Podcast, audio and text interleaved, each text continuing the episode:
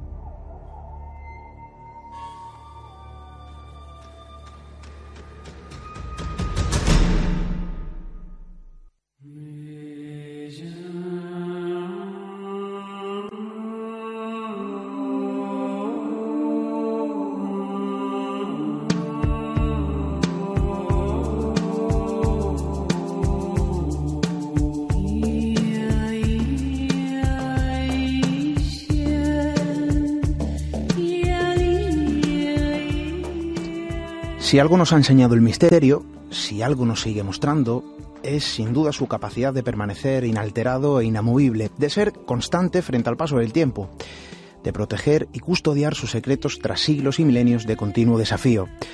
Yo estoy convencido de que es una visión compartida con todos ustedes. Quizá el pensamiento, la idea, el análisis que nos impulsa de nuevo a estar aquí, alrededor de unos micrófonos y de un aparato que nos conecta y que da sentido a la palabra, que da sentido a todo eso a lo que llamamos misterios.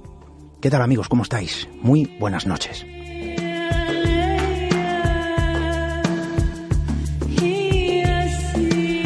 Nuestro mundo conserva una infinidad de cuestiones sobre las que se posicionan no pocas interrogantes, lugares, objetos, sucesos, formaciones naturales y artificiales que se muestran como un fósil eh, que llega de otro tiempo y que figura como protagonista ¿no? en las páginas del misterio de nuestra propia historia. Como buen ejemplo de ello, casi como la totémica, de lo portentoso, casi una imagen y quizá eh, un reflejo de lo desconocido, nos encontramos con ese mítico emplazamiento en el desierto de Egipto, casi como el guardián de sus secretos, la gran pirámide, quizá un lugar que ahora nos muestra algunos descubrimientos sorprendentes tras eh, tanto tiempo y tras tanto silencio. Un nuevo conjunto de investigaciones relacionadas con el antiguo Egipto que han concluido con algunas importantes revelaciones que ahora conocemos.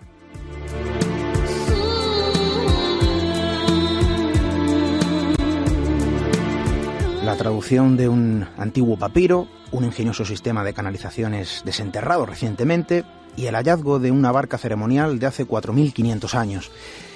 Quizá estos podrían ser las piezas finales del rompecabezas milenario que revelaría cómo fue realmente construida la Gran Pirámide. Los misterios que provienen de la Gran Pirámide ya los conocen. A pesar de los siglos de investigación en torno a la pirámide de Giza, aún sigue en el aire una explicación, bueno, pendiente, ¿no?, de ser resuelta. Nadie sabe cómo los antiguos egipcios cortaron, transportaron y ensamblaron millones de bloques de piedra y roca de gran tonelaje. Sobre esto se ha teorizado, quizá demasiado, sin saber eh, muy bien cómo y tampoco sin poner una palabra certera. No se ha llegado a ninguna conclusión, no. No existe ninguna teoría comprobada. Todos son hipótesis imposibles, pero ¿qué ha pasado ahora? Bueno, pues que el descubrimiento de un antiguo papiro en una cueva del antiguo puerto del Mar Rojo, la aparición de un sistema de canalizaciones olvidado desenterrado bajo la meseta de Giza y el hallazgo de una barca ceremonial sugieren ahora con una tremenda fuerza, según los expertos, que miles de trabajadores transportaron 170.000 toneladas, que no es nada, de piedra caliza a lo largo del Nilo en embarcaciones fluviales de madera. Sigue siendo una teoría más, en este caso, sobre una difícil tarea, pero quizá sea la más contundente hasta la fecha.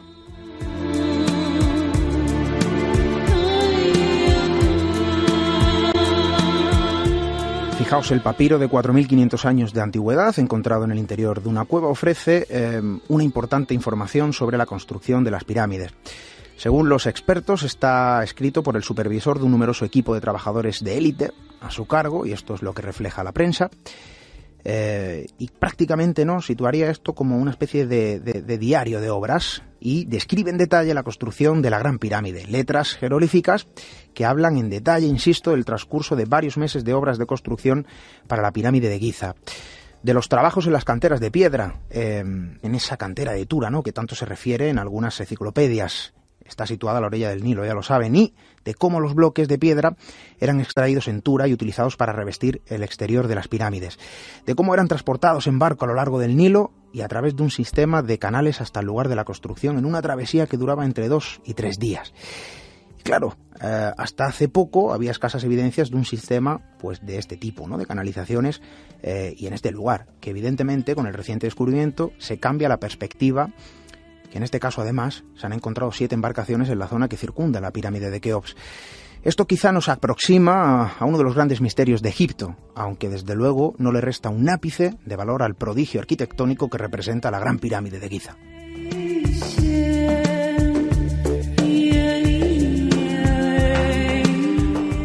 Noche nos adentramos también en un lugar antiguo, en un lugar con historia, quizá no tanto ¿no? como las imponentes pirámides de Giza, pero estableciendo un nexo entre un lugar y el esquivo misterio que podría ocultar. Bienvenidos a Misterio en Red.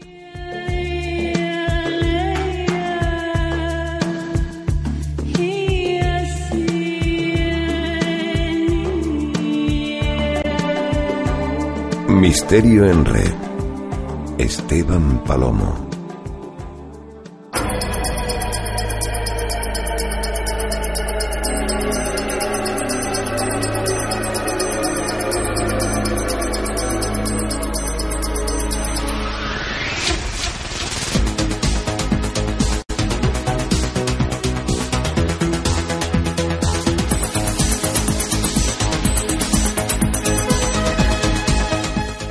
Hay lugares que atesoran secretos, porque hay lugares que sirven de escenario de lo absurdo, porque hay lugares también en los que afortunadamente se cuentan historias. Esta noche desde aquí, como cada semana, en la casa de la radio, en Radio eh, Mijas, en Mijas Comunicación, el punto de partida también, ¿verdad?, de nuestro viaje, ya lo saben, hacia nuestro propio país, de las maravillas. Hoy vamos a conjugar tres elementos arquetípicos dentro de un determinado tipo de crónicas, un emplazamiento, la imagen de un niño casi como la sombra de la intrahistoria de un determinado entorno y en algunos casos el miedo. Hemos estado en el lugar, un edificio público, la localidad de Marbella, en Málaga. Durante este verano han surgido nuevos testimonios que hablan eh, de una extraña presencia. Yo personalmente he conectado, eh, bueno, pues con una serie de visitas, vamos a decir así, que por diferentes cuestiones me han obligado, ¿no? a estar por allí. Y prácticamente esto es también lo que nos emplaza a que tengamos que hablar de ello. Pero es que además hemos experimentado, hemos regresado esta misma semana con la intención de traspasar la línea imperceptible que divide aquel entorno y queremos hablar de ello. Eh, hoy gozamos, eso sí, de bastante compañía en el estudio, donde además se encuentra nuestro compañero Paco Quevedo, que hace triplete ya en esta cuarta temporada y que de nuevo está con nosotros para hablar de esto, del lugar y de la presunta y conocida Niña del Cortijo Miraflores.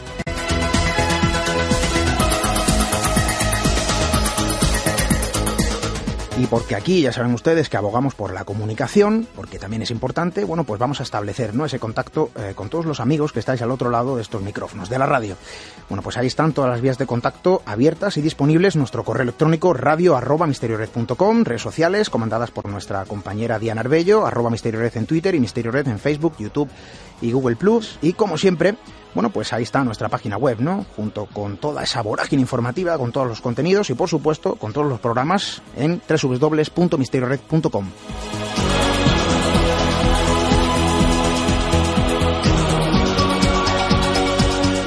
La crónica de un entorno que describe una vieja historia, la imagen que como un eco del pasado parece proyectarse de forma caprichosa, arbitraria y sorpresiva, las huellas de una pequeña presencia descrita y narrada en algunos testimonios. Si os parece, vamos a conocer la intrahistoria de este edificio, el Cortijo Miraflores.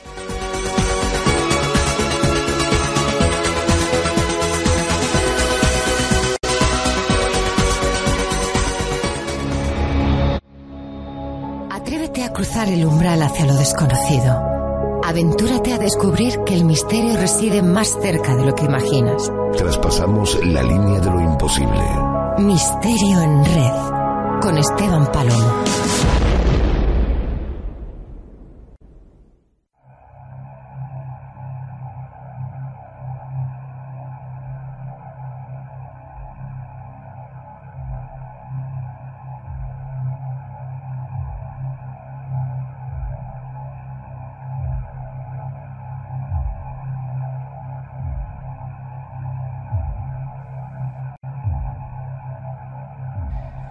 Si os parece, vamos a sumergirnos eh, en una de esas historias que pueden desarrollarse bajo su propia opacidad en un lugar cercano a nuestro entorno, dentro o cerca de nuestra propia ciudad o pueblo y que solo conocen los vecinos que han crecido bajo la sombra de su turbia realidad.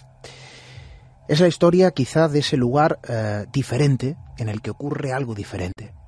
Puede que muchos de vosotros conozcan esa historia contada en el vecindario, quizá por los ancianos, eh, incluso no narrada por adultos ante la inquieta mirada del joven. Porque de norte a sur, de este a oeste, nos encontramos con la crónica sobre casas embrujadas, castillos habitados por entidades que vagan en su interior, bosques donde residen extrañas presencias y carreteras donde aparecen figuras llegadas de otro tiempo. Y esta noche ponemos rumbo a uno de estos entornos, a un lugar diferente donde parece suceder algo diferente.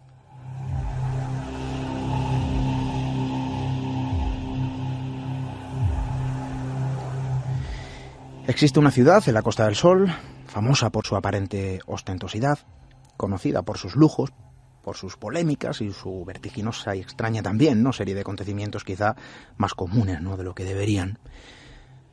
Un lugar donde aparentemente todo queda expuesto al visitante, donde no parecen existir secretos. Os hablo de Marbella, provincia de Málaga, yo creo que sobradamente conocida.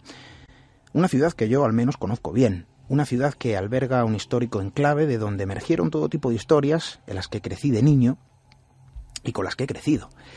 Un emplazamiento que sigue estando rodeado de testimonios sobre encuentros imposibles. Antiguamente conocido como un nombre quizá eh, que puede prestarse a confusiones, la Casa Rosa la llamaban, cuando su fachada descolorida y desconchada por el estado de semiabandono en el que se encontraba, incitaba a no acercarse mucho a su vieja linde en la que solo los gatos encontraban cobijo.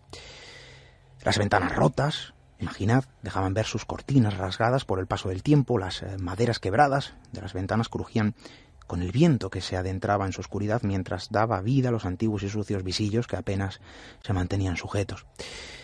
Claro, el tiempo dio forma a su nueva imagen y ahora se muestra como una moderna edificación y con otro nombre, el Cortijo Miraflores.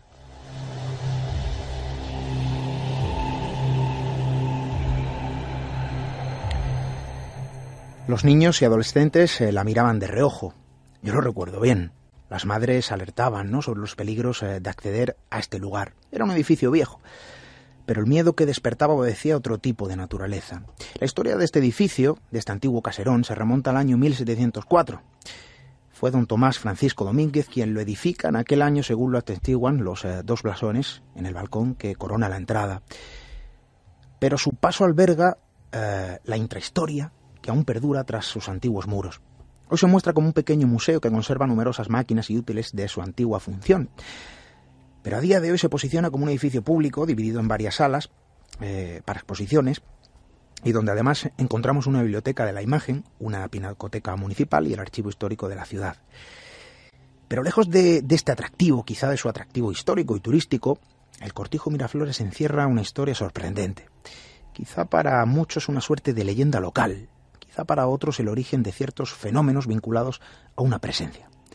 No son pocos los testigos que aseguran haber visto, eh, pues, una extraña silueta deambular por la zona, por sus pasillos, de haberse visto sumidos quizá en una experiencia inexplicable frente a una misma entidad, una presencia a la que se le conoce como la niña del cortijo Miraflores.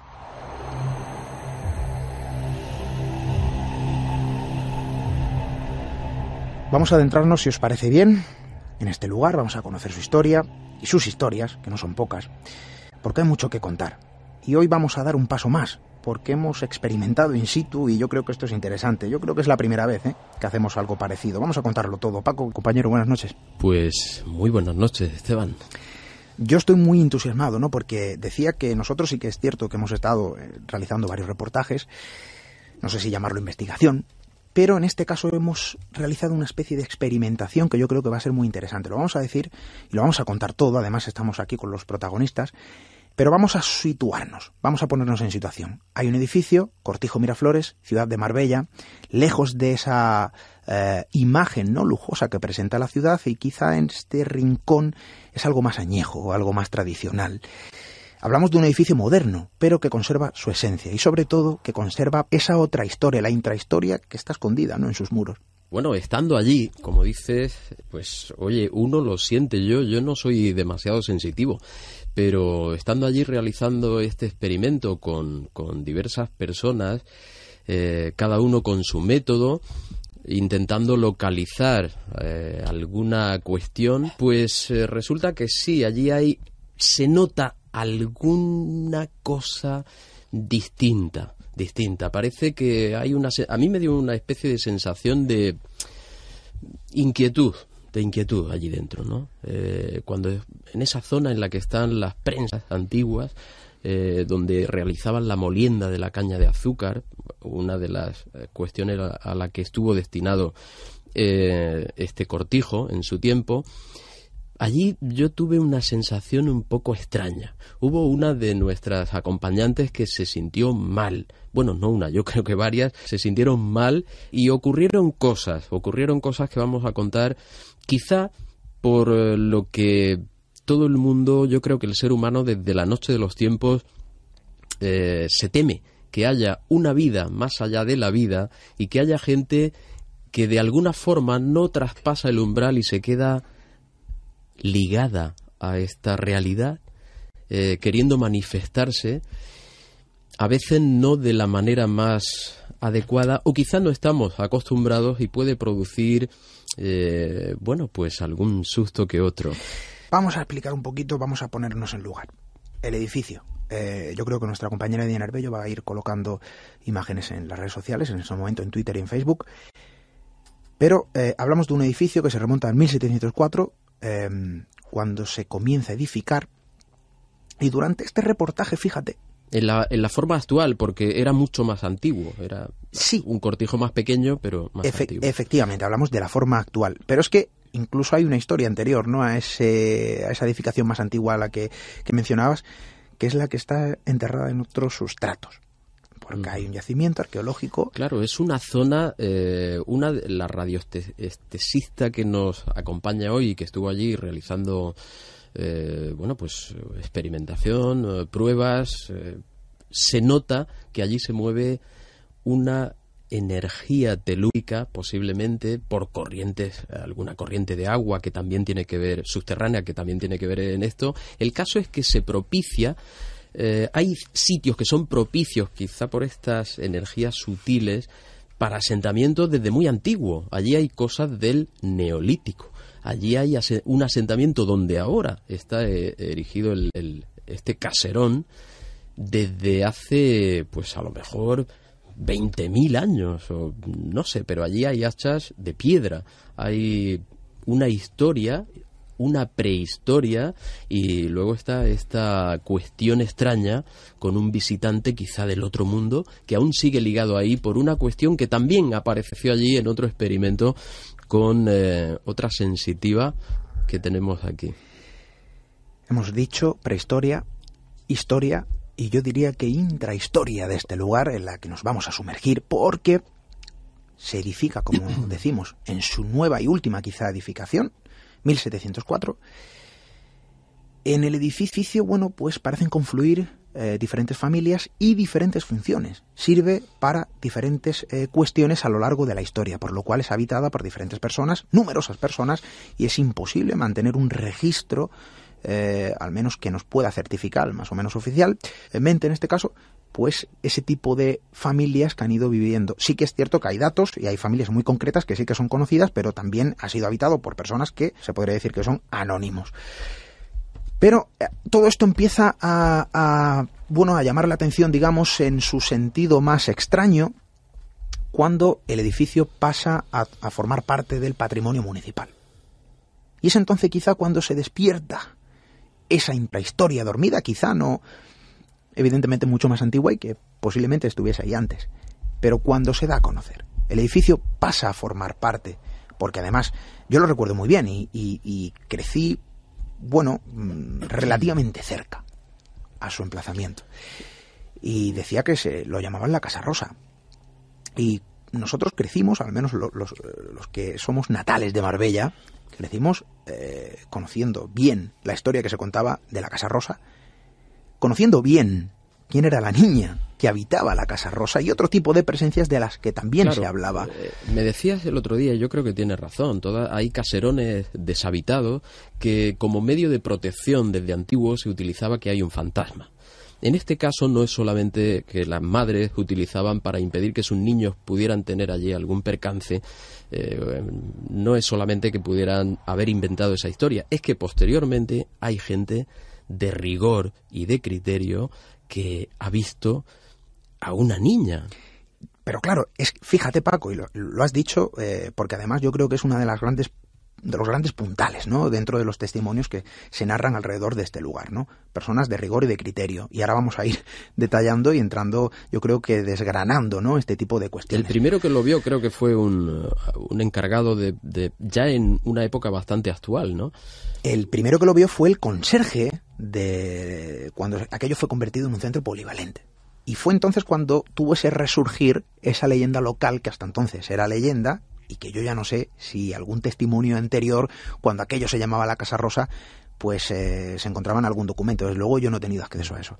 Fíjate que curioso, hay una leyenda antes de la documentación oficial y de... Cuando empieza a documentarse, vamos a decirlo así, cuando empieza a registrarse esos testimonios, la leyenda era previa. Claro, se habla de una niña y mira por dónde este eh, primer eh, avistamiento más oficial, por decir así, de alguien que trabaja allí y dice lo mismo.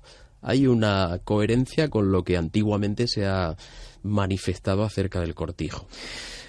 Aquello era un conserje, yo lo recuerdo muy bien, porque además esto fue noticia, fue portada en la prensa local y no hace mucho, eh, donde se narraba esa crónica, ¿no? El primer conserje del centro polivalente que tiene ese percance donde las luces eh, comienzan a encenderse, a apagarse, donde los objetos eh, desaparecen de un lugar y aparecen en otro, son movidos, ¿no? Aparentemente por una mano invisible, porque por la noche allí no había nadie, nadie tenía acceso, y era por la noche cuando parecen ser que se producían este tipo de cambios porque al día siguiente cuando accedían los trabajadores al lugar pues encontraban estos objetos movidos y removidos ¿no?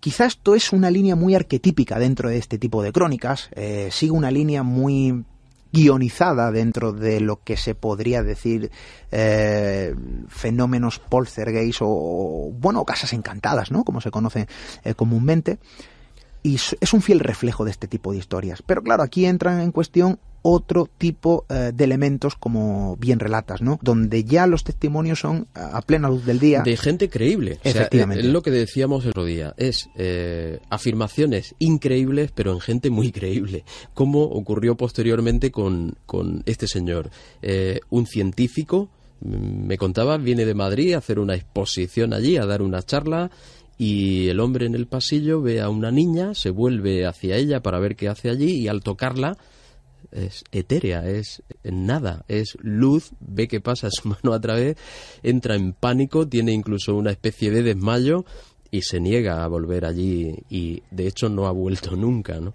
Bueno, él asegura, eh, él no, porque fíjate, esto lo recuerdo muy bien. Eh, había un trabajador, un empleado del ayuntamiento de Marbella, que acompañaba a este señor y que también la vio uno de ellos eh, sufrió un, prácticamente un colapso, tuvo, que ser atendido por los servicios sanitarios que acudieron al lugar y todo el mundo oyó ese relato, ¿no? Y no eran eh, dos ojos los que habían visto a esta presencia. y además gente de criterio que para nada es sospechosa de tener, que era biólogo. de tener un biólogo tiene eh, mucha sospecha de estar metido en el esotérico. era, biólogo y venía a hacer una, una, una, conferencia sobre plagas, en este caso de pulgas, fíjate. Porque además ese lugar sirve, y ahora vamos a oír eh, varios testimonios, para realizar exposiciones temporales y también para realizar conferencias. Fíjate que eh, una de las conferencias que, que se realizaron en aquel lugar fue producida por nuestro amigo Javier Pérez Campos, redactor de Cuarto Milenio, y fue allí donde yo personalmente le conté la historia, ¿no?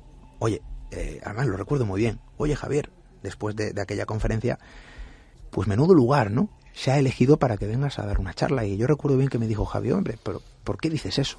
Y yo le dije, bueno, no conoces la historia de este lugar, ¿no? Aquello dio paso a un reportaje en Cuarto Milenio que muchos de nuestros amigos lo recordarán. Eh, claro, ella se contó y se desgranó un poco eh, qué es lo que ocurría aquí cuál era esa presencia, ¿no? La gente habla de una imagen muy clara y además se repite y es cíclica esa descripción. Hablan de una niña de entre 9 y 10 años eh, ataviada con un ropajes antiguos, vamos a decir así, con un vestido blanco, eh, casi como una suerte de, de vestido de comunión y que deambula por sus pasillos y salas, quizá en lugares muy concretos. Además diciendo algo curioso, estoy esperando a mis padres, quiero ver a mis padres. Pregunta por ellos, ¿sabes dónde están mis padres? Sí, sí, sí, sí. Eh, Esto abre un debate para mí impresionante, interesantísimo y trascendente. Eh, sobrevivimos, es capaz la conciencia, esta niña fue real en un momento en el mundo físico, dejó de vivir y como asegura más de una teoría, podemos quedar atrapados entre dos mundos y manifestarnos en el físico una vez fallecidos. Es interesantísimo. Aquí nos luego, encontramos... el mundo de, la fantasmagoria bien interpretada y sin prejuicios, sin chiste fácil, pues oye, es algo muy trascendente. Aquí nos encontramos, fíjate, que hay algo que a mí me llama la atención, ¿no? Porque el, el paso de los testimonios, y ahora vamos a ir poniendo algunos, recientes sobre todo, Em, el paso de los testimonios es muy curioso. ¿Por qué? Porque la gente que ha crecido, eh, bueno, en, este lugar y ha tenido, ha mantenido el cortijo Miraflores, antiguamente la Casa Rosa, más o menos cerca a lo largo de su trayectoria vital, pues prácticamente está acostumbrada, ¿no? Yo recuerdo muy bien que a mí de pequeño me decían, oye, la Casa Rosa no entres ahí, era peligroso, porque estaba, no te voy a decir semi derruida, pero era un lugar que no estaba cuidado. Abandonado. Muy abandonado. Aquello era un nido de lechuzas completamente y de, donde solo habitaban los gatos que se colaban a través de sus ventanales, ¿no? Y todo a, partir del marco de la ventana era negrura, era oscuridad. Quizá, fíjate, en, esa, en esas condiciones, con esta historia negra detrás, si tú entras ahí, en el crepúsculo, por ejemplo, y solo te aparece un gato, la sugestión podría hacerte ver un fantasma. Y entraríamos aquí en, un, en una eh, posible eh, explicación de cómo se generan este tipo de cosas. Si vas predispuesto a verlo, acabas viendo lo que te han dicho que se ve ahí dentro. Pero a eso iba, Paco, porque eh, uno crece, y hablo de mi, de mi experiencia personal, y de muchas personas que yo conozco, y que algunas, no te digo muchas en este caso, porque son las que menos, pues sí que han sentido, han visto, Claro, es que luego viene esta historia, gente que no sabe nada, que es el conserje o un señor que viene a dar una charla, o gente que sí que sabe, y ahora vamos a escuchar un testimonio, y que no se lo cree, porque ha crecido en este entorno y jamás ha visto nada, porque ha visto cómo el edificio ha sido modificado con el paso del tiempo, ha sido utilizado de forma pública para eh, actividades turísticas, y que lo visita con frecuencia, y que jamás, durante décadas, ha ocurrido absolutamente nada. Y acaba creyendo que es falso. Hasta que ocurre.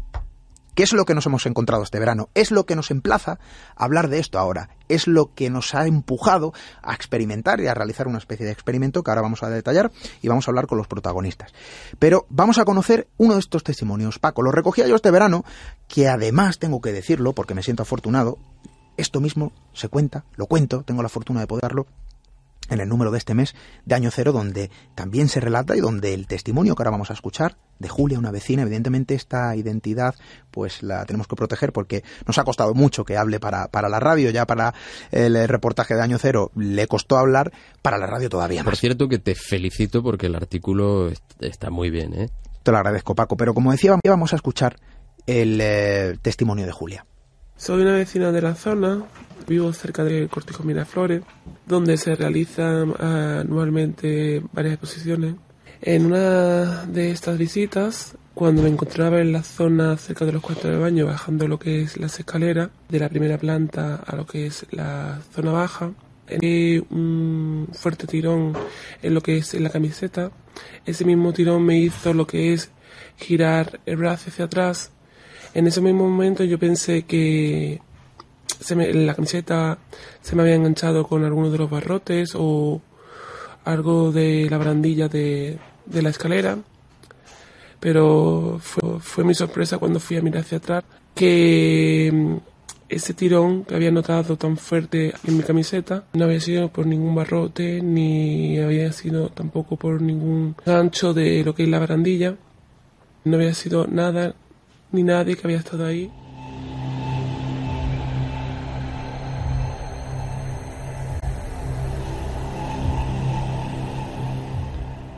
Nos relataba Julia, esta vecina de este lugar, que vive muy cerca y que lo visita con frecuencia. Ella me lo decía a mí durante el reportaje este verano para Año Cero y me decía, es que yo aquí vengo prácticamente mínimo una vez al mes, porque hay una exposición, eso sí, que hay que decirlo, que va rotando, eh, que son de, de, de, exposiciones de cuadros, fotográficas, suelen exponer también algunas de...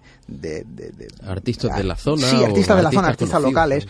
Se hacen muchas presentaciones de libros, muchas charlas, es un lugar frecuentado allí mismo, y ahora vamos a escuchar después otro testimonio, es un lugar... También tiene, decimos que de uso diario como biblioteca y gente, hemos encontrado allí eh, sala de lectura, gente estudiando, preparando oposiciones, o sea, aquello está habitado permanentemente.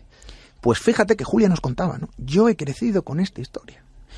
Yo he conocido desde que soy niña, vamos a repetir, a la niña del cortijo. Pero sin embargo, desde que la Casa Rosa era la Casa Rosa y ahora es el Cortijo Miraflores, y yo circundaba y jugaba en sus alrededores, y ahora en la edad adulta no solo voy sola, sino que voy con mis hijos, me decía.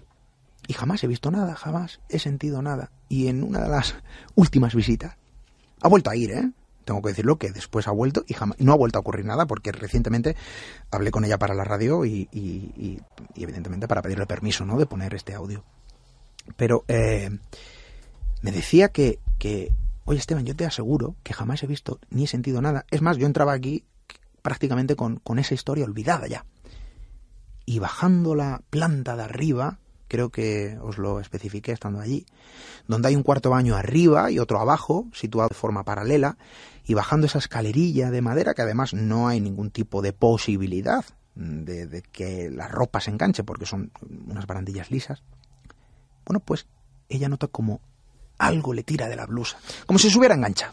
Mira para atrás y no hay absolutamente nadie. Va sola y evidentemente eh, la, la, blusa pues no estaba enganchada en ningún lado. Fíjate que tan fuerte fue esa sensación que ella me relataba que pensaba que se había roto la propia camiseta. En esa zona Uh, creo que comentaba, era donde ahí solían jugar los niños. No se sabe, Paco. es muy interesante porque esto hace algunos años, y hablamos de quizá a lo mejor 15 años, 17 años, no, un poquito más, hablamos de 20 años, sí. Eh, allí hubo una visita, no hay ningún tipo de registro más el que se encuentra en la prensa, en algunos artículos de, la prensa local, eh, de una señora que al parecer se llamaba Susana y que era sensitiva. Y esta persona pasó por allí aquello ahora porque realmente allí un estudio concienzudo no ha habido excepto este que refiere allí no ha habido experimento que nosotros. no ha habido no no nada más profundo. De hecho yo recuerdo muy bien que cuando fuimos con las cámaras de cuarto milenio pedimos los permisos pertinentes para grabar y no nos dejaron acceder a la zona para grabar todos los planos que salen del, del edificio son exteriores y, y, no quisieron ¿no? que profundizásemos mucho en este entorno. Pero años atrás, insisto, hay una persona que sí que acude al lugar, y que según la prensa y según tirando de meroteca están estos documentos y a los que podemos acudir, una señora eh, que al parecer se llamaba Susana, con una presunta capacidad eh, sensitiva, y dice que allí, justo en este punto donde Julia nos relata que siente ese tirón de la camiseta, eh, dice que allí no solo había una niña, sino que había un niño. Según ella, era el niño el que realizaba esas travesuras, vamos a decirlo así porque justo en ese rincón, en esa planta superior donde ahora se sitúan los baños, era donde el niño tenía su especie de eh, zona de juego. Y, y eh, la chica que ha hablado y ha tenido la experiencia no conocía estos datos, eh, este dato conocía evidentemente lo que se cuenta del entorno de la niña del cortijo Miraflores. Eso es algo archiconocido en el Ahora cuando expliquemos eh, el resultado del experimento nuestro, hay que decir que nosotros a las tres personas que han ido allí sensitivas no le hemos dicho absolutamente nada a las cuatro, que han venido, perdón, el, no se le ha dicho absolutamente nada, ni siquiera a dónde íbamos. Eh, además tengo que decir, dejar claro que tanto Paquita como Meli como Arlene eh, no querían saberlo. No querían saberlo porque hay que contrastar lo que cada una de ellas ha sentido y qué curioso que las coincidencias con la historia anterior, con esto que estás diciendo y con lo, el resultado del experimento, de nuestro experimento, hay cuestiones que casan, que siguen el hilo. Bueno, sí, siguen ese hilo argumental y yo creo que, que nos claro, incita a pensar de que aquí hay algo, algo de lo que poder rascar y que desde luego yo no sé si certifica de algún modo de que hablamos de un lugar, de un entorno curioso vivo. Porque, mira, yo le decía a ellas que podían, eh, podía haber salido en este experimento, pues yo que sé, una señora mayor, un señor mayor, son 300 años de historia, podía haber salido cualquier cosa o cualquier tipo de persona y, y sale lo mismo. O muy parecido. Hay, una hay un aspecto, fíjate que yo me he quedado con ganas de que salga. Ahora vamos a contar ese experimento, vamos a, a, a, ahondar ¿no? en, lo que hemos, en lo que hemos hecho y en las sensaciones que se han percibido. ¿no? Eh, yo recuerdo muy bien que Susana, y esto viene reflejado, insisto, en la prensa, eh, que decía que bueno, que ella sintió en su día como eh, el lugar pedía agua. Había más gente, aparte de estos dos niños, aparentemente dos niños, que pedían agua.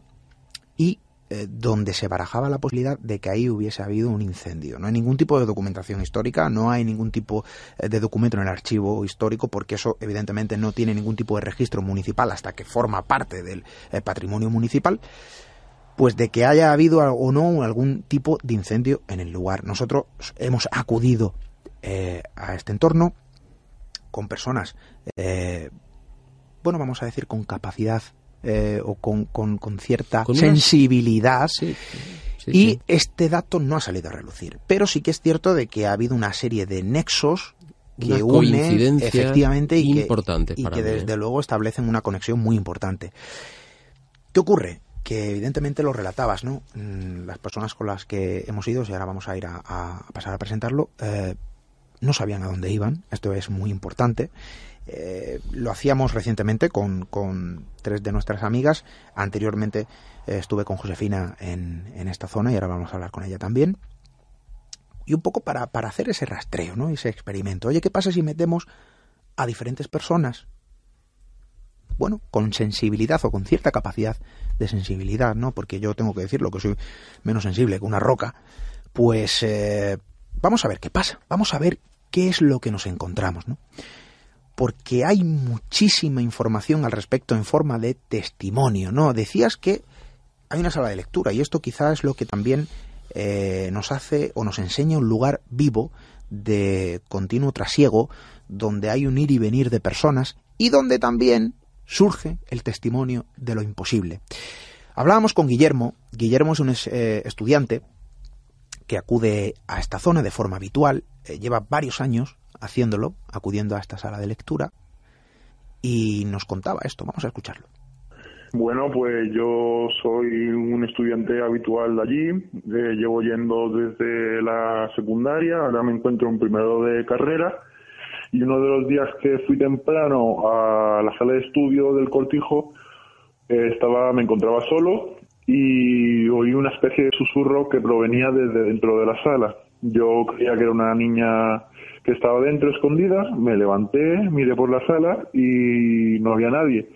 Luego proseguí con mis estudios y días después lo conté a un compañero allí mismo y me contó que hay gente que también ha escuchado ruido de una niña, eh, incluso la ha visto.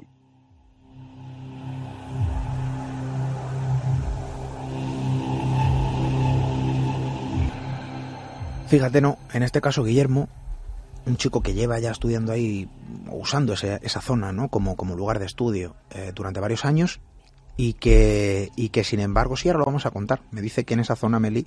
Eh, sí, allí se notó algo extraño. yo iba, la acompañaba a Meli y allí se movía la bolsa entera. Ella lleva sus varillas de, este tipo de técnica y se le movía la bolsa y en un momento dado eh, me quedé mirando y me dijo, no, no, que aquí, aquí hay una zona muy propicia o que mueve una energía telúrica importante. Este chico en concreto no conocía la historia. Eh, quizá a lo mejor por su juventud, ¿no? Otros somos más añejos, vamos a decirlo así, y sí que conocemos esto. Eh, pero, pero claro, él vaya a estudiar, escucha una niña, el susurro de una niña en esa sala de, estudio, donde está completamente solo, según él, Incluso piensa que hay una niña escondida en, en la que no es difícil, que no es difícil, que puede pasar. Pero en este caso él registra la sala palmo a palmo, que tampoco es muy grande, y no encuentra nada, no ve nada. No le presta mucha atención, no le hace mucho caso, vuelve a su actividad, a sus estudios, y días después allí con un compañero le comenta lo que había ocurrido casi como algo anecdótico y el compañero le dice que no, no, no, es que lo que tú has escuchado es que lo que tú has vivido, vamos a decirlo así, eh, no es producto de tu imaginación y así se lo dijo, ¿no? Es algo que aquí ocurre y no eres el primero. Hasta la han visto. Hasta la han visto y se lo hace, le hace muy buena referencia. Bueno, yo creo que al final esto tiene un símil, fíjate, esto me recordaba a mí de cierta manera. Vamos a ver, ¿por qué? Bueno, esto me recuerda a mí a la, historia de Andresito, en la delegación de, Hacienda en, en, Vitoria. ¿Por qué? Bueno, porque Andresito era un niño que en su edificio, y sigue siendo quizá, donde establecía cierto nexo o cierta conexión con los trabajadores del entorno, y en este caso pasa lo mismo. Hay trabajadores que hablan con la, con la niña. Se habla del archivero municipal y que tiene cierto trato, no cierto trato, sino que entra a la salud es cortés con ella. Porque mm, de algún modo quizá no sé si creen o no en esta historia, o si creen o no en ella, o si han vivido algo y no lo han contado. Yo hasta ahí, desde luego, no lo puedo saber ni, ni puedo llegar. Pero que la tienen quizá muchos trabajadores, y eso sí que me consta, con cierta, vamos a decir, eh, referencia, que no sé si creen o no, insisto pero que por si acaso saludan, ¿eh? yo no sé si será por eso. Decíamos que hemos acudido al lugar y creo que esto es importante, ¿no? Eh, porque, mm, bueno, queríamos ver qué pasaba. Y yo creo que al final la sensación con la que uno se va, al menos yo, pues es satisfactoria en el sentido de que hay algo que certifica de algún modo, sobre todo cuando hemos acudido allí con personas que no sabían a dónde iba, y que han empezado a hablar, han contado cosas, han sentido cosas y ahora vamos a ir detallando. Si te parece, sí, además que salió una historia eh, dentro de lo, del sufrimiento que conlleva la historia que surgió allí, es una historia muy interesante. Yo acudí hace una semana eh, con Josefina y bueno, ella no sabía dónde venía, nos acompañaba nuestro amigo Carlos del grupo IPA. Josefina, bueno, es una persona sensible, con cierta capacidad de mediunidad, vamos a abrir esa ronda de visitas y vamos a ver qué nos cuenta Josefina. Bueno, pues Josefina nos acompaña esta noche, allí nos dijo sus sensaciones y no iba muy desencaminada. Josefina, buenas noches. Buenas noches, Esteban. Bueno, yo no sé si recordarás, porque hace ya han pasado los días, lógicamente, pero yo sí lo recuerdo bien, ¿eh? ¿eh? lo recuerdo bien porque genera cierto impacto. Cuando uno acude al lugar con alguien que no conoce la historia, que no conoce el entorno, y detalla, eh, bueno, de una forma muy especial, ¿no? qué es lo que siente o ve, porque claro, esto es muy complicado, esto a mí se me antoja algo eh, desconocido dentro del propio misterio, ¿no? Pero claro, tú me detallabas una serie de, de cuestiones muy concretas y creo que es importante conocerlas. Bueno, yo acudí con Carlos, el presidente de, la asociación de, bueno, del grupo IPA, y mm, yo no soy de no soy de Málaga, soy de un pueblo de Granada y la verdad es que no conocía ni el lugar ni la historia ni, ni nada sobre él. Eh, al principio accedimos al lugar, estuvimos haciendo un barrido general, viendo un poco el lugar, y yo iba, la verdad, un poco nerviosa y al principio, bueno, no veía o sentía mucho. Después de, de estar allí a lo mejor 20 minutos o así, empecé a sentir que había, pues, bueno, digamos que una entidad que quería jugar. Estaba, yo al principio no sabía muy bien lo que era, me costó un poco deducir que era un niño. Y estando en la zona del Museo del Aceite, en la parte de arriba de la pasarela, vi pasar algo correteando. Entonces, bueno, yo al principio le dije a Esteban que necesitaba un poco de más tiempo, ya que muchas veces aquello que parece un niño no es un niño. No sabía si era bueno, no sabía si podía ser otro tipo de entidad. Así que bueno, me di una vuelta yo sola por allí, por la zona de las exposiciones. Al único sitio que no accedimos fue a la sala de lectura porque había mucha gente, no queríamos molestar. Entonces, en la sala, en la parte de arriba, donde ahora hay una exposición temporal, pues vi a un niño vestido con una ropita antigua, con un pantaloncito corto, calcetines altos, una chaquetilla, que estaba jugando. Y yo le dije, bueno, yo dije que, que la mayoría de las cosas que allí pasaban, por lo menos era la sensación que a mí me daba de cambiar las cosas de sitio y tal, lo hacía el niño. De manera, bueno, pues, pues como un niño que es, quería jugar. Casi estableciendo esa sensación, fíjate, con lo que dijo anteriormente esa persona que yo no tengo el gusto de conocer, que se llamaba Susana, según reja la prensa, y que decía que era el niño el que realizaba las travesuras Paco. Es que fíjate, aquí hay un hilo de conexión sí. muy importante, pero es que fíjate, acudimos eh, con, eh, con, más personas días después y eh, allá acudimos con Paquita, con Meli, con nuestra amiga Meli y con Arlene. Personas maravillosas con cierta capacidad sensitiva, y no sabían, puedo dar fe, casi como un notario, de que, no sabían a dónde iban, no sabían qué se iban a encontrar, ni sabían tampoco a la historia pues eh, a las que nos eh, queríamos acercar. Bueno, pues fíjate que a mí esto me llamó mucho la atención. Con Paquita tuvimos la oportunidad de eh, incluso echar las cartas. Nos arriesgamos a que nos echaran de allí de cualquier manera. Tuvimos suerte porque estábamos solos. Tuvimos suerte, era muy tarde ya y, y bueno, realizamos una tira de cartas para intentar establecer una comunicación con esa otra persona que pudo estar allí. Paquita, yo creo que es importante que nos cuentes eh, tus sensaciones. Eh, yo desde luego aluciné viendo, pues, eh, prácticamente, ¿no? Tu, tu, tu, labor in situ. Y cuéntanos, ¿qué es lo que... Yo lo sé muy bien, lógicamente, porque estaba allí, pero cuéntaselo a nuestros amigos, ¿qué es lo que sentiste, qué es lo que pudiste percibir en ese entorno? Bueno, yo es que cuando cojo las cartas siempre me gusta que haya alguna persona cerca o, o, que lo graben porque luego después muchos detalles se me escapan porque son yo no es que sé que el 7 significa esto ni el ni el ni, ninguna carta. Yo es que pongo las cartas y me vienen flashes a la mente. Y entonces lo voy diciendo pero tiene que haber alguna persona cerca porque dentro de unos minutos a lo mejor ya no me acuerdo lo que estoy diciendo, pero bueno, de ayer me acuerdo un poquito y es que noté de una jovencita, a mí me salieron como unos 16 años, eh, que su padre era un, una persona un poco autoritario y ella y ella mmm, se enamoró de un, un, joven por lo visto parecía bastante atractivo la, la enamoró pero estaba enamorado del, del entorno de la chica y del y del dinero y de cómo estaba en sociedad. Entonces, eh, el padre, que lo sabía cómo era, no quiso, ella se fugó con él, se escapó, y él cuando vio que había perdido la oportunidad de dinero y de posición, pues la dejó. Entonces la chica lo estaba pasando mal.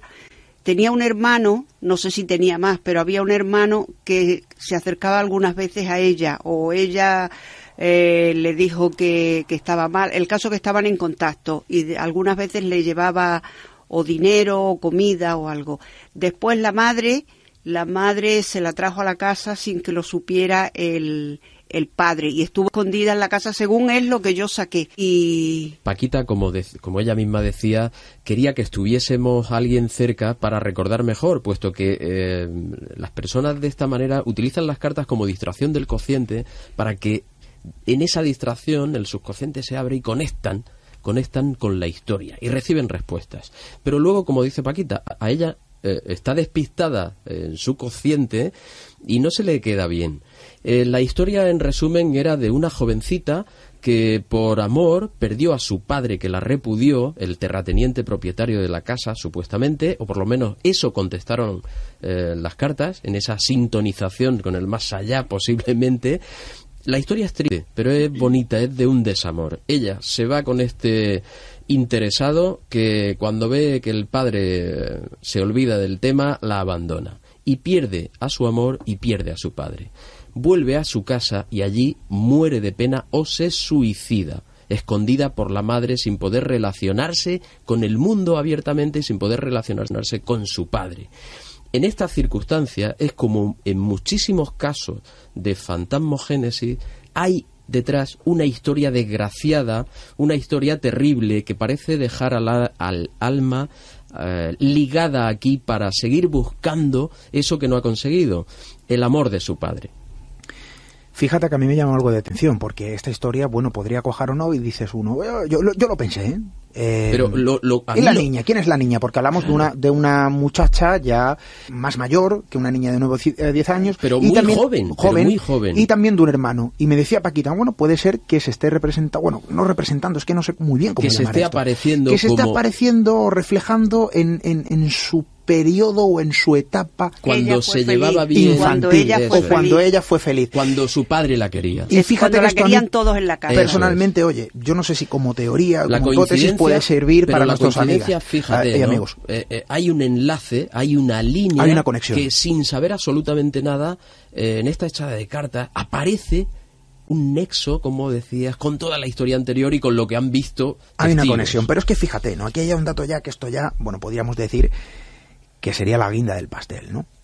Nuestra amiga Meli, que con esas varillas, incluso con el péndulo, la pude ver realizar varias, eh, varios paseos a diferentes salas y, y había puntos muy concretos que, que, bueno, aquello parecía mostrar cierta actividad. Meli, cuéntanos, porque yo creo que tus paseos incluso pudiste hacer uno en solitario eh, por la zona, por la planta baja. Cuéntanos un poco cuál fue esa sensación y, para que nuestros amigos puedan entender y puedan completar este experimento. Antes de nada quería comentar lo que, por si alguien no sabe lo que es la radiestesia, que la radiestesia es la facultad que poseemos para percibir radiaciones, estímulos eléctricos, magnéticos y electromagnéticos. Y estos estímulos pueden influir, estas energías actúan tanto a nivel físico, mental, emocional y espiritual. Y con esta maquinaria, vamos a decirlo así, con estos mecanismos, tú actúas, alguien que conoce bien, desde luego, ¿no? Cómo funciona este sistema y empiezan a surgir sensaciones. Sí, pues en las pocas salas que pudimos visitar, porque había algunas que estaban cerradas, pues la verdad es que donde yo noté que podía haber un vórtice era en la sala, precisamente en la sala de lectura. Allí no pude usar ninguna mm, herramienta de las que normalmente usamos, como el mm. péndulo o las varillas, pero llevaba una bolsa en la mano y la bolsa se movía. Claro, es que estaba la gente estudiando. pero fíjate que fue en la misma zona donde Guillermo nos relataba que había escuchado a la niña. Es decir, esto, oye, se movió. además que yo lo observé, eh, ella estaba andando normalmente por toda la sala sin ninguna, sin nada especial. Yo estaba mirando, bueno, pues vamos a dar un paseo. Y de pronto vi en esa zona justo, o sea, ¿cómo sabía Meli que era esa zona? Fíjate que en la planta superior también esas varillas actuaban justo encima de la sala de lectura. No sé si Meli, porque yo más o menos tú referías. Había, había algunos cuadros que que estaban como cargados energéticamente unos negativos y otros positivos, porque claro, los objetos que se ponen encima de un de una energía nociva se cargan de esa energía nociva. Lo mismo que hay sitios buenos que se cargan positivamente. También nos acompañaba otra persona, especial también, lógicamente, y que pudo tener esas sensaciones, eh, pudo percibir también, bueno, pues su extraña naturaleza, al menos la extraña naturaleza que envuelve el lugar. Arlene, cuéntanos. Pues yo lo que noté fue que me dio un bajón de energía muy grande, como me sentí muy cansada y mm, tenía como ganas de vomitar y... Es curioso que, hay eh, sensitivos que parecen somatizar la triste historia que puede guardar uno de estos cortijos que, que, encierra un fantasma. Meli me decía que también es posible explicarlo por las eh, energías, corrientes de agua que pueden, pueden emitir esa onda que acaba... Eh, iones. Sí, unos en este caso iones positivos o iones Que pueden dar con un cansancio físico. Hay, hay otras explicaciones. Hay un científico ruso nacionalizado, nacionalizado francés que en 1950, Garovsky, ya pudo eh, demostrar que mediante vibraciones de las tuberías de su estudio inducía estados de miedo, eh, de malestar a la gente que lo acompañaba allí en su laboratorio. A partir de ahí se descubrió que los infrasonidos podían inducir este tipo de estado. Estos infrasonidos pueden ocurrir por corrientes de agua. Allí vimos una pared entera que a pesar de que la pintan y repintan, está, eh, como advirtió Meli, está completamente humedecida. Puede haber alguna energía telúrica o corriente de agua no solo que induzca, sino que propicie un fenómeno que yo sí considero real. Bueno, pues yo no sé lo que ocurre allí. Eh, lo que sí sé es que ha habido sensaciones, han ocurrido cosas, se han percibido cosas, cosas que han encajado, ¿no? Casi como las piezas de un puzzle y que de algún modo podrían dar sentido a todo lo que se ha contado y vertido sobre el lugar. Eh, es una pena porque el tiempo nos está ahogando, pero podríamos hablar ¿no? de ese experimento que ha dado para mucho. Em, es una pena, como siempre, Paco. Esto del tiempo es luego. Bueno, yo resumiría en que la, historia eh, tiene viso de ser real. Para mí, esto lo que abre es una puerta a la duda de si sobrevive nuestra conciencia. Creo que sí. Creo que ya los egipcios hablaban de tres cuerpos que habitan el físico. Eh, el Ka, el Ak y el Ba, y que pueden transportar la conciencia para seguir sobreviviendo en el otro mundo, pero que el Ka por alguna circunstancia, problema o desequilibrio puede quedar ligado aquí y eh, incluso podría, temían que pudiera hacer vivir una, a una momia, pero podía quedar ligado a las paredes, a una estatua. Es decir, ya lo decían ellos hace 5.000 años. Los fantasmas aparecen en, en la epopeya del, de Gilgamesh. Esto es acompañado al hombre siempre y trata siempre de esa trascendencia que está esperando para que la descubramos. Pues ahí queda la cosa. Al final el misterio sigue siendo misterio, eh, pero bueno, ha habido piezas ¿no? interesantes que hemos podido comprobar. Vamos a dejarlo ahí. Nosotros vamos cerrando.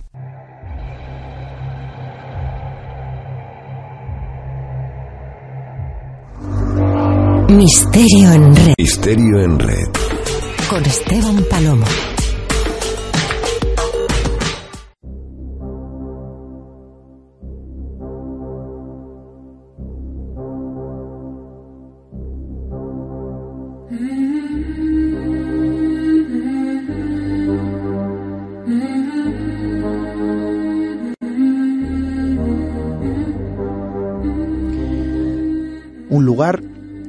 Viva imagen de un niño y el miedo. Quizás esto sea un arquetipo dentro de las incontables historias que orbitan alrededor de todo eso a lo que llamamos misterio. Puede ocurrir en un edificio público, como hemos hablado esta noche, en una zona concreta, en un lugar apartado, como la visión fugaz de una diminuta estampa en algún punto kilométrico de nuestras carreteras. Da igual dónde ocurra. Cuando irrumpe, cuando algo irrumpe, cuando algo extraño aparece, quizá bajo la aparente silueta del niño, se despierta cierta inquietud diferente. Lo inocente genera un miedo profundo, lo extraño bajo esa careta despierta el mayor de los miedos.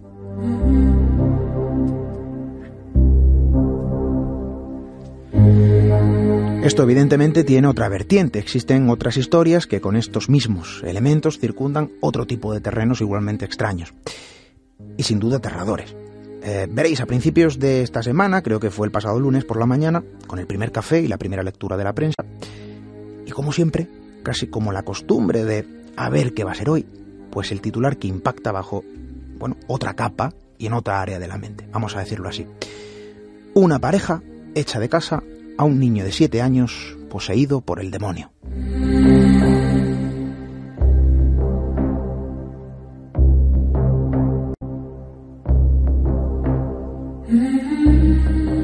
Esto ocurre o ocurría recientemente en Estados Unidos, aunque en nuestro país se han transcrito episodios similares en diferentes épocas. Pero este suceso es el último, ¿no? Dentro de su tipología y ocurre quizá en un pequeño municipio al sur del país. Una pareja que echa a un niño de tan solo siete años. Un niño que lo último que escucha antes del portazo cuando cerraron la puerta de la casa de su familia es que nunca regresará allí y su único delito figuraba quizá en la locura producida por no sé qué, en la mente de sus tutores. Su único mal, eh, su único pecado fue que sus familiares pensaron que el niño estaba poseído por el demonio.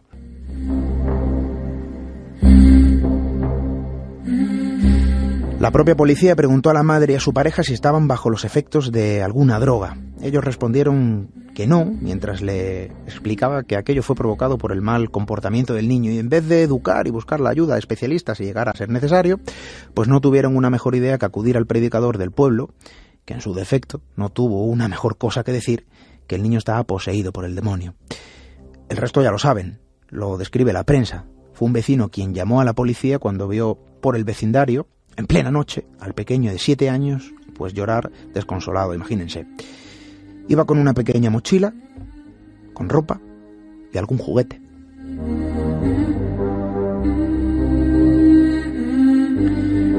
Esta noche hemos hablado de un lugar, en Marbella, de la imagen de una niña con ropajes antiguos y el miedo. Esta noticia también habla de un lugar, también habla de un niño y del miedo. Dos historias diferentes con elementos compartidos, pero ¿cuál de las dos os provoca más miedo? Desde luego, para mí la respuesta es clara y contundente, pero yo os dejo ahí la pregunta. Hasta dentro de siete días.